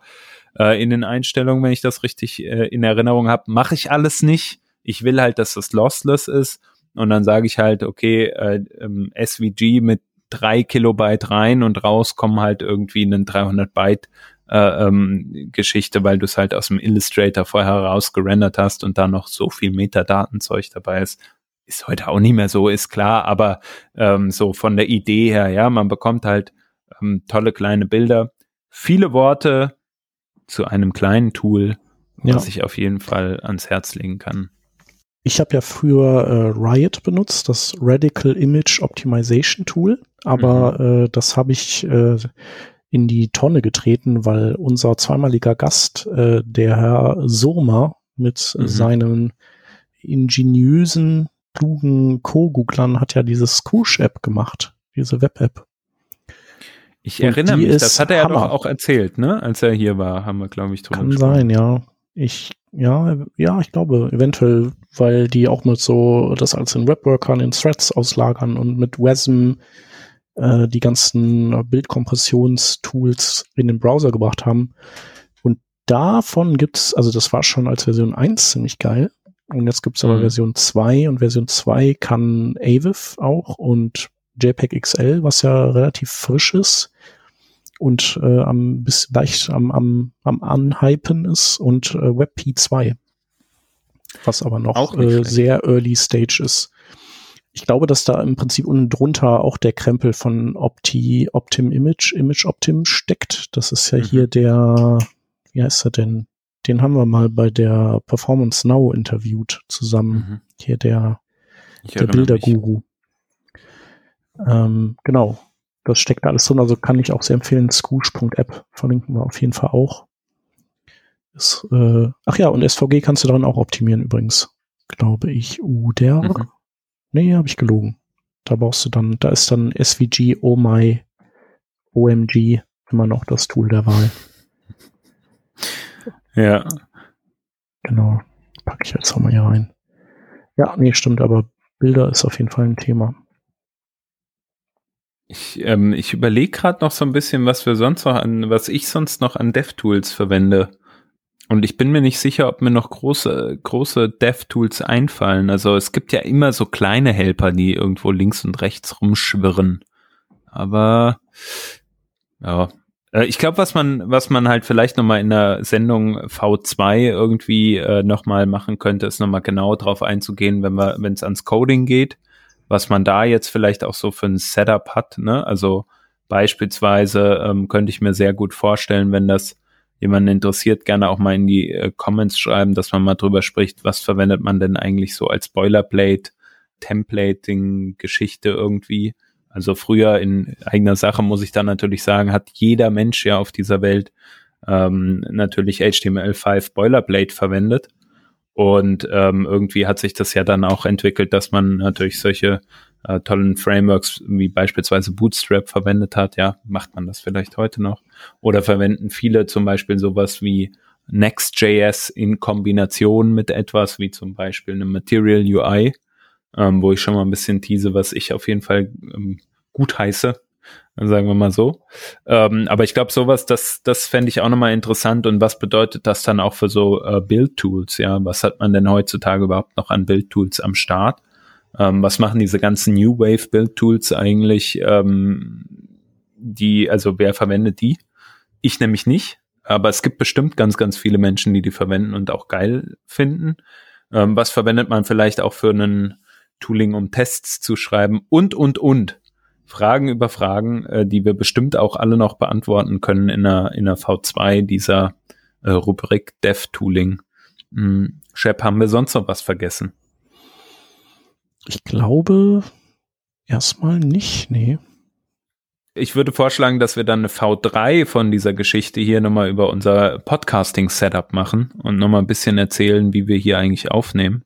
Aber das nur on popular request. Also da müssten dann schon sage ich mal, sich ein bis vier Leute ähm, auf Twitter äh, melden und da nochmal Interesse anmelden. Genau, aber auch nur auf Twitter. Weil auf Kommentare auf gehen wir nicht ein. Nur auf Nein. Twitter muss das sein. So ist nee, das. Quatsch. Es gibt ja auch viele, die gar nicht Twitter benutzen. Ah, okay. Also, glaube ich. Vielleicht ja. täusche ich mich. Nein, also äh, comments at workingdraft.de, ich glaube, äh, mit, mit E-Mail äh, decken wir dann doch, äh, glaube ich, das Gros ähm, ab. Ähm, da könnt ihr natürlich auch eure äh, Anfragen an uns stellen, aber auch jegliche andere ähm, Aktionen, die wir heute hier schon im Podcast angeteased haben, äh, sei es ein Sponsoring, sei es aber auch äh, eine Rückfrage, wie denn unser Patreon eigentlich gerade funktioniert oder sei es auch dazu, ihr möchtet gerne mal Gast hier im Podcast werden. Und nicht zuletzt natürlich die Nachfrage nach dem Podcasting-Equipment, die wir auch schon gerne beantwortet haben in der Vergangenheit. Kommt da gerne auf uns zu. Comments at workingdraft.de ist die Adresse. Äh, ich glaube, ihr kennt es aber auch. Und eine Sache, die ich ganz, ganz wichtig finde, die wollte ich am zum, ja, doch jetzt fast schon Schluss dann doch nochmal darauf hinweisen. Wenn ihr unseren Podcast cool findet, dann abonniert uns doch mal in eurem Podcasting-Tool und wenn ihr möchtet, sagt es auch euren Kolleginnen und Kollegen, Freunden, Bekannten, den Eltern ähm, und natürlich den kleinen Geschwistern. Großeltern. Großartig, sage ich. Klasse. Gefällt mir sehr gut. Ähm, hat mir auch echt Spaß gemacht, diese Sendung ja. bisschen über DevTools äh, zu reden und ich hoffe, es hat auch den Hörerinnen und Hörern gefallen. Und damit würde ich sagen, machen wir doch den Deckel drauf. Jo, machen wir. Dann hören wir uns nächste Woche wieder. Genau. So ist das. Und äh, die ganzen Dinge, die wir heute erwähnt haben, da, die haben wir hier mitprotokolliert und die werden wir dann alle verlinken. Danke dafür, Shep.